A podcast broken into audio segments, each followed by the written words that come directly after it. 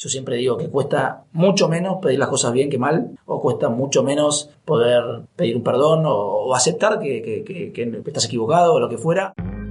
¿Es posible aprender a ser productivo para acercarte a tus metas? ¿Cómo hacen los que hacen?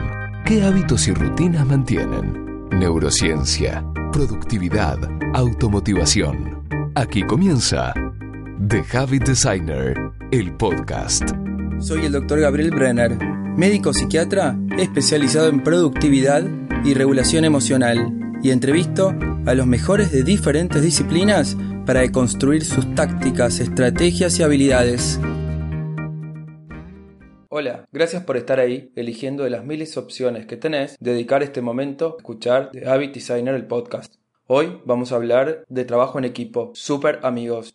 El invitado de hoy es Martín Rey, vicepresidente de Lions Sport and Media, una empresa especializada en armar eventos deportivos, sobre todo partidos de selecciones de fútbol. A Martín lo conozco desde hace aproximadamente 5 años y tal como vamos a escuchar en la entrevista, siempre está dispuesto a trabajar en equipo y colaborar lo noté desde el primer encuentro. Me planteó un problema que traía de hacía muchos años, le propuse una solución, le escuchó y en el encuentro siguiente me dijo que la había aplicado y le había cambiado la vida. Hasta el día de hoy me sigue agradeciendo por ello y yo insisto en que el cambio fue gracias a él que me hizo el trabajo muy fácil. Para Martín, el trabajo en equipo tiene algunas reglas muy estrictas, que traduce en su estilo de liderazgo. Esas reglas empiezan por humildad para aprender del resto y calidez para ganar confianza. Esto es lo que vas a escuchar en la entrevista. Primero, algo de su historia en relación al deporte. Segundo, la importancia que tiene para él el trabajo en equipo. Tercero, algunas de sus reglas y estrategias para liderar e interaccionar con las personas. Quédate, porque al final de la entrevista voy a hacer un resumen de los conceptos centrales y te voy a hablar del cerebro social, la función de la teoría de la mente, en la que le permite a los seres humanos generar el trabajo colaborativo o en equipo. Martín, a sus 39 años, es un verdadero especialista en armar eventos deportivos. Él es uno de los únicos 5 agentes oficiales FIFA que hay en toda Latinoamérica. Lions es una empresa joven que en solo 3 años participó de la gestión de más de 60 partidos de selecciones de fútbol, incluyendo los últimos Argentina-Chile y Perú-Brasil. Son agentes oficiales de las federaciones de Perú, Chile, Paraguay y Venezuela por si te parece poco, antes de tener su empresa, trabajó más de 10 años para torneos y competencias en el Golf Channel y Fox Sports. Estudió Administración de Empresas en la Universidad de Alabama, en Estados Unidos, en donde recibió beca completa por jugar para el equipo de fútbol de la universidad. Escúchalo a Martín.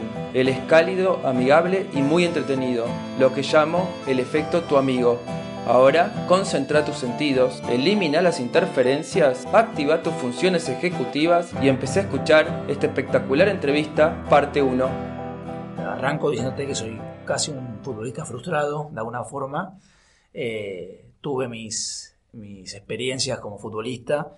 La verdad que desde chico, toda persona que me conoce medianamente bien eh, sabe de, mi fanatismo por, por el fútbol en sí desde que tengo uso de razón, que estaba con la pelota todo el día bajo el brazo, era de los que salía al recreo y mandaba a amigos, que si me están escuchando se van a reír, eh, los mandaba a comprar panchos mientras yo jugaba al fútbol, los mandaba y le compraba uno a ellos para que me compren a mí. me parece que ya tenías aptitudes de, líder también ahí, ¿no? Eh, algo así. coordinabas un poquito era, era medio negociador el tipo, pero no, la realidad que siempre, siempre les mandaba a comprar para mí y les compraba uno a ellos. Empezaste de chico igual, me parece, ¿no? Manipulando a la gente.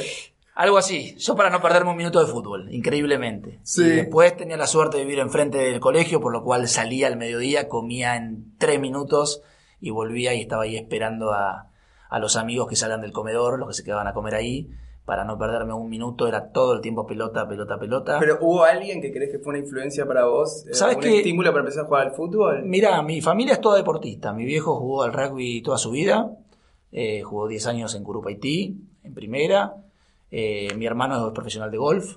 Mi sobrino es tenista eh, también, ahora está estudiando afuera y demás. Muy buen tenista. Y yo futbolista, así que tenemos todos los rubros, puedes elegir.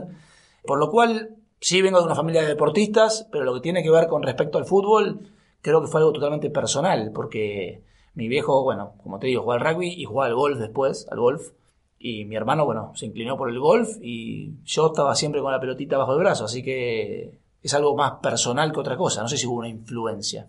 Eh, ¿Y, en algún momento pensaste en dedicarte a fútbol profesional? Me decís que sos un futbolista frustrado, así que tiene, tiene, que haber pasado eso. Sí, la verdad que de joven jugaba bastante bien. Eh, ahora con la edad, obviamente, todo es más difícil. Eh, no, y tenía, la verdad que quería tener el nivel para, para, poder, para poder jugar. Hice varios entrenamientos en, en Atlanta durante un, casi un año, en, entrené en Boca un par de, un par de meses. Y después, bueno, surgió la posibilidad de irme a estudiar a Estados Unidos, becado por el fútbol, y un poco era la idea de seguir con el estudio y no dejarlo, sino que, bueno, encontré la vuelta como para poder hacer las dos cosas que me, que me gustaban o que quería hacer.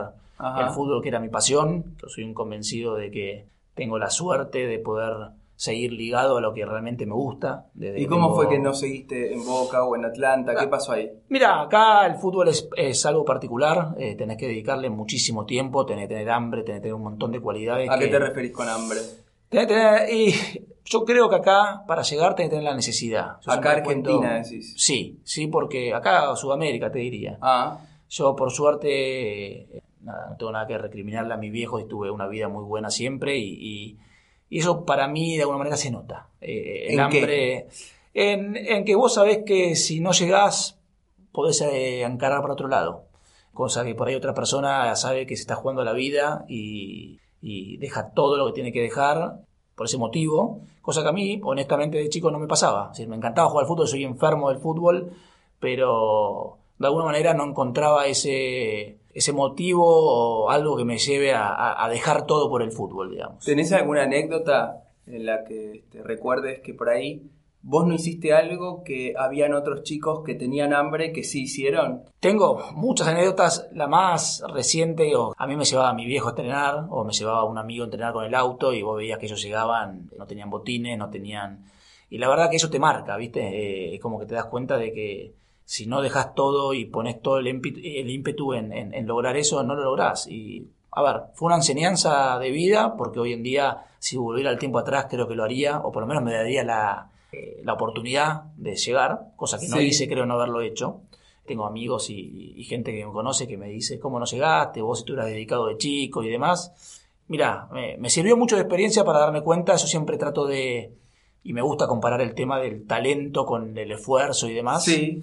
Eh, que va también, nada, esto fue una parte de enseñanza a, qué es más importante, eh, que el talento no es todo. Igual, para que después lo vayamos explotando si querés, hoy en día, después de trabajar con el fútbol y, entender bien lo que es la vida del futbolista, soy un agradecido de no haber sido fútbol. ¿Por qué?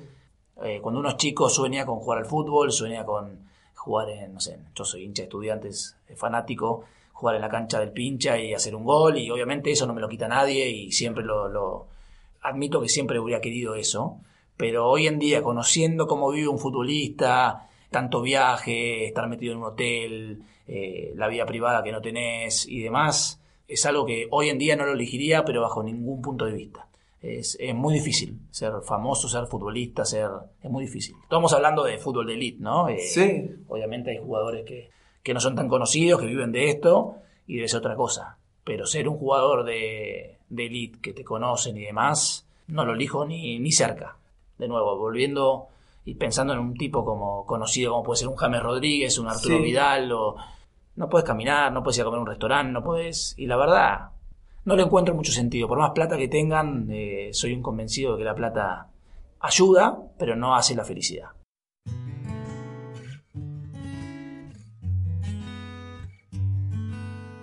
La delegación, por ejemplo, yo trabajo mucho con Chile, a quien estoy muy agradecido con la federación, y bueno, con otras selecciones sudamericanas, pero por dar un ejemplo, con Chile yo viajo y estoy en la delegación de Chile, que son 50 personas, y yo viajo con ellos, me subo al bus con ellos, estoy en el hotel con ellos, cualquier cosa que necesitan me la vienen a pedir a mí. Eh, entonces, tenés un contacto muy cercano entonces por ahí no te das cuenta que estás hablando, claro, que, viene, no sé, Vidal a pedirte, necesito, Martín, pedirte un favor, eh, me olvidé la pasta de dientes, ¿podrías ir a conseguirme? Sí, para ¿Todavía te toca hacer ese trabajo? A mí yo soy, soy pro a hacerlo, a no cambiar eso, a hacer, hacer todo. Es decir, me gusta no, no, no tengo ningún problema en hacer eso o, o organizar un partido, hacer la venta de entradas o hacer... Hago de todo un poco porque realmente me gusta, me- que me interesa seguir haciéndolo. Y por otro lado, te da el contacto con toda la delegación. Uno pensaría que por ahí al organizar el partido uno tiene buena relación con el presidente de la federación o con el técnico. Y la Sí. verdad, a mí me gusta llevarme bien con todo el mundo. Es decir, eh, soy una persona que me considero bastante amigable en ese sentido y me gusta Lo sos, sí. y me gusta llevarme bien con el cocinero, con el, el utilero, con, con todos. Entonces, Además de que te guste, eh, ¿hay alguna creencia o algún valor detrás de eso? Mirá, el tiempo me dio la razón. Ahí meto a mi vieja ahora, que ella siempre decía que, que mi abuelo decía que para que te vaya bien en la vida, te tiene, tenés que estar bien con el portero y con, y con el presidente. Y ¿Lo conociste a tu abuelo? No lo conocí, eh, mi abuelo, no, no lo conocí, es conocido, Ajá. eh, es Armando Bo. Contale a los que, de eso seguramente los millennials no deben saber muy bien quién es. No deben saber quién es, la gente más grande lo debe tener muy claro, un actor muy reconocido, obviamente director y actor, por sus películas con Isabel Sarli, eh, muy reconocido. No tuve la suerte de conocerlo, obviamente escuché 300.000 historias, un personaje Sí, particular,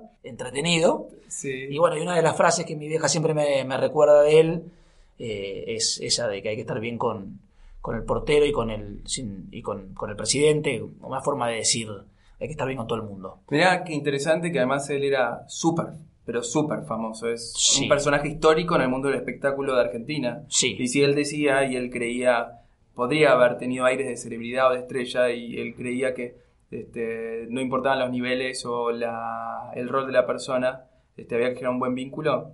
¿Tiene sentido eso? Eh, hago un- como un Sí. paréntesis. Mira, si uno quiere hacer una biografía eh, o quiere escribir tu biografía, la tiene fácil porque tenés la combinación del mundo del espectáculo, organización de eventos y el deporte. Y terminaste haciendo eso. Eh, sí, a ver, yo creo que todo tiene que ver con todo, justamente. eh, Pero nunca tan matemático, digo. eh, sí, mira, la verdad que no lo había pensado nunca, pero si lo pensás un poquito, tiene sentido, obviamente. dicho casi superficialmente, pero te dedicas a armar espectáculos. Y lo más importante es que ese espectáculo sea atractivo, entretenido. 100%. Tenés la parte del deporte, pero tenés en realidad que adornarlo para que eso funcione y, y después hasta tenga este fin último de vender publicidad, vender entradas, y para eso tiene que ser entretenido.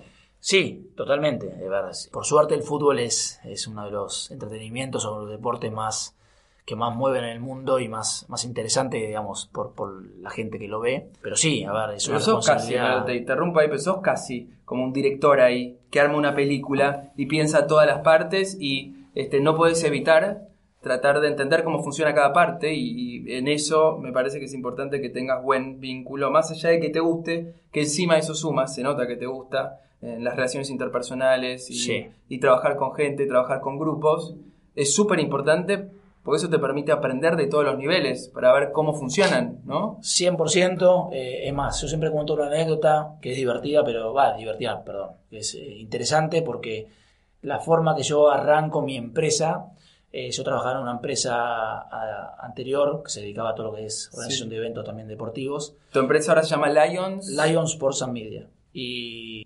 cuando yo decido irme de la, la empresa anterior, justo me llegan algunas propuestas de partidos y demás, yo estando ya por fuera.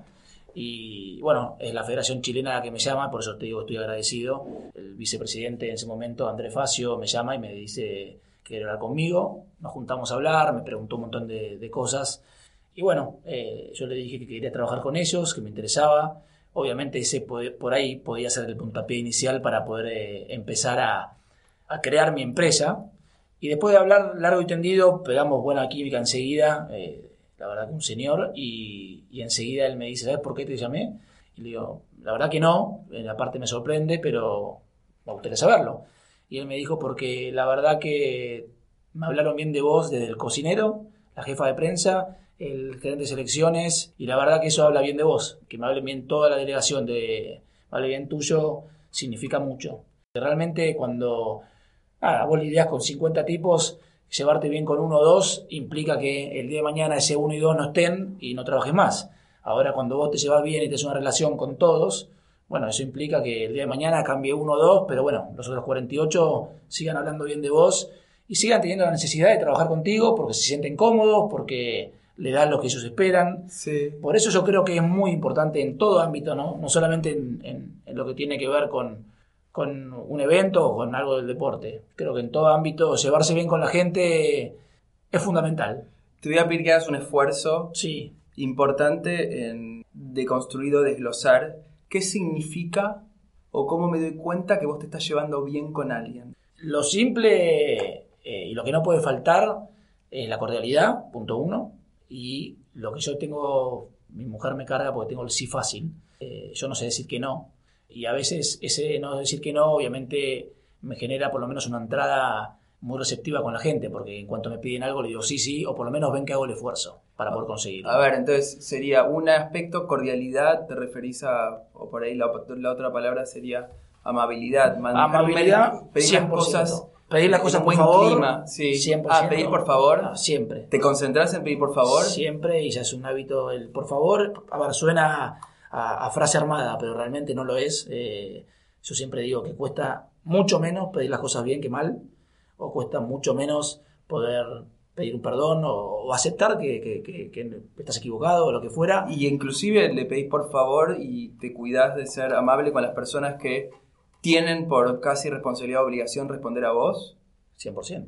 Sin ninguna duda, porque creo que es la base de, a ver, es la base de, de todo trabajo. Es decir, yo soy un convencido de que para que una empresa le vaya bien o para que un equipo le vaya bien, que ahí Sí. me traes al, al- al tema deportivo, que, que también me encanta mucho, justo este, este tema que te comentaba, de, de comparar el talento con, con el esfuerzo, o en este caso, por donde vamos, que es más que nada el trabajo en equipo y demás, Sí. yo creo que es mucho más importante el equipo en sí que el talento. ¿Cómo explicártelo? En un equipo de fútbol, por decirte algo, me ha pasado en la universidad, mi primer año teníamos los mejores nombres que podías escuchar.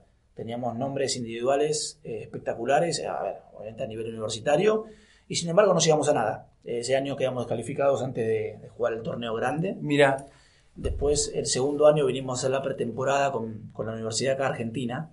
La verdad es un recuerdo único porque trajimos a toda la, ¿qué edad tenías ahí en la cuando- 19. Ajá. Teníamos. Bueno, surgió la posibilidad de hacer una pretemporada en Europa o en Argentina. El entrenador me tanteó y me, preguntó si yo podía dar una mano. Obviamente que sí, feliz. Así que vinimos a Argentina. Y ese viaje me marcó porque nos unimos como equipo, como grupo. Pasamos de ser individualidades a, a ser un, un grupo de amigos. Salimos, la verdad, entrenamos acá todos los días, jugamos partidos, salimos de joda y nos unió, nos unió como equipo. Entonces, cuando volvimos allá, de repente ah, éramos 22 amigos que jugaban al fútbol, al fútbol juntos. Y quieras o no, con, querer o reventar, los próximos tres años fueron los tres mejores de la universidad históricos, donde clasificamos a los, a los Sí. Nationals, que ellos lo llaman, que es el torneo más importante. Eh, llegamos a, la- a los cuartos de final. Los mismos jugadores o casi los mismos jugadores. Sí, cambiaron tres o cuatro, pero el marco de la unión de grupo y, y lo veo hoy en día con, con selecciones y demás. ¿Vos Sí, decís que un equipo va a jugar mejor siempre si los jugadores son amigos? 100%. 101%. Yo me imagino, o también juego al fútbol recreacionalmente, que Sí. nadie me venga a ver, eh, solamente corro rápido eh, para mi edad, pero cuando juego al fútbol con alguien con el que me siento cómodo y me siento en confianza, me resulta más fácil asumir ciertos riesgos, porque si no tengo miedo de que esa persona me critique o me juzgue. Y entonces estoy como que mi cuerpo está relajado, en cambio si estoy con alguien que creo que me puede juzgar o criticar o no lo conozco mucho, no tengo la misma facilidad. ¿Puede ser que es, Yo tenga que ver que- con eso? Para mí tiene que ver con eso. y con- a ver, tiene que ver con todo, pero sí, en gran parte con eso, eh, con quien te sientas cómodo. Eh, no es lo mismo ganar con un amigo que ganar con, con alguien X, por todo lo que significa. O sea, es un premio más grande ganar con un amigo. 100%. Compartirlo eh, con amigos. Sí, aparte cuando vos conoces a alguien en todas sus facetas, también sabés bien qué le pasa, sabés que por ahí, eh, metiéndonos en alto rendimiento, creo que cuando vos sabés qué le pasa a la persona que juega contigo, en, sabés qué le pasa exactamente en la vida, nada, podés saber por qué está jugando mal o el, el nivel de, en este caso un futbolista, no solo baja porque tuvo un mal día, también baja porque está peleado con la mujer o, o tiene un problema su hijo o lo que fuera. O sea que si lo conoces en su. tenés más confianza, sos amigo y conoces partes de su vida privada más allá de su vida profesional te permite también ser más comprensivo. Más comprensivo, más compañero, es decir, obviamente mucho jugador te debe pasar a vos cuando juegas con tus amigos, haces un mal pase y te putean porque lo hiciste mal y bueno, la persona esa si sabe que vos estás pasando un mal momento, en vez de putearte te va a alentar. Eh, obviamente, o al revés, llévalo al marco de, un, de una competencia, de algo competitivo, ¿no? Digo, o al revés, si me putea, por ahí ya conozco el estilo de esa persona y lo puedo tomar de una manera u otra. Exacto. Digo, si hay alguien que normalmente es serio, educado, prolijo, de repente me putea y yo lo conozco en la vida privada, por ahí lo voy a tomar más en serio que si alguien que sé que siempre o que tiene esa tendencia. Así que me sirve. Yo creo que es así el trabajo en equipo, no solo en el fútbol, sino en la vida. Así, yo hoy tengo empresas, como te digo, chica, pero yo no tengo ningún problema y a veces mis amigos me dicen estoy loco de, llevar a mis empleados a jugar al fútbol conmigo. Para mí es totalmente al revés, que se sientan parte, que se sientan que son pares míos. Mira qué interesante lo que te dio el fútbol en ese sentido, que vos crees que es aplicable al alto rendimiento en cualquier cosa. Sí, porque lo lindo, a ver, obviamente teniendo, hay que saber qué, qué posición ocupa cada uno, y te lo digo abiertamente de que considero que la posición que uno tenga, así uno sea jefe, dueño y otro sea empleado, cada función tiene su parte importante y, creo que necesitas de las dos partes para que te vaya bien. Sabes que eh, había una frase, no sé si la voy a repetir bien, decía que si vos vas y le preguntás al que limpia el piso en la NASA a qué se dedica, esa persona te puede responder, yo me dedico a construir cohetes que viajan al espacio. Y estoy 100% de acuerdo. Creo que es un todo, obviamente por ahí esa gente eh, sin menospreciar a nadie, es más reemplazable que, la, las otras, es, obvio.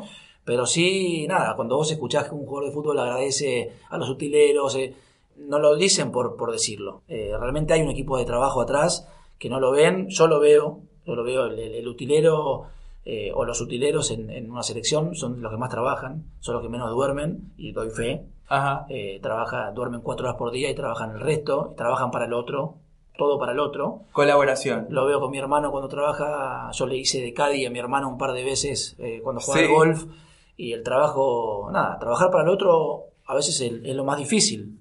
Ese equipo y poder lograr esa sintonía con tu equipo de trabajo, de que se sientan cómodos, de que realmente algo que es fundamental para mí es que, que el empleado esté contento, que a vos te vaya bien. Porque muchas veces escuchamos que el empleado dice, y total, este se la lleva y, y a mí me paga más con 50. Cuando vos creas esa sintonía eh, ese grupo de trabajo en donde el empleado está feliz que le vaya bien y a la vez también tiene que ser, obviamente, recíproco y si a vos te va bien, que a él también le vaya bien, porque también considero que eso es muy importante. eso es parte de equipo también. 100% y ser agradecido y, obviamente eh, cuando nos va bien nos va bien a todos, cuando nos va mal somos culpables todos.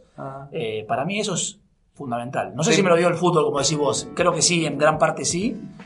Eso fue todo de la primera parte. Ahora voy a repasar algunos conceptos centrales. Uno de los talentos de Martín es la creación de relaciones cálidas y amables, aún en situaciones de alta exigencia y tensión.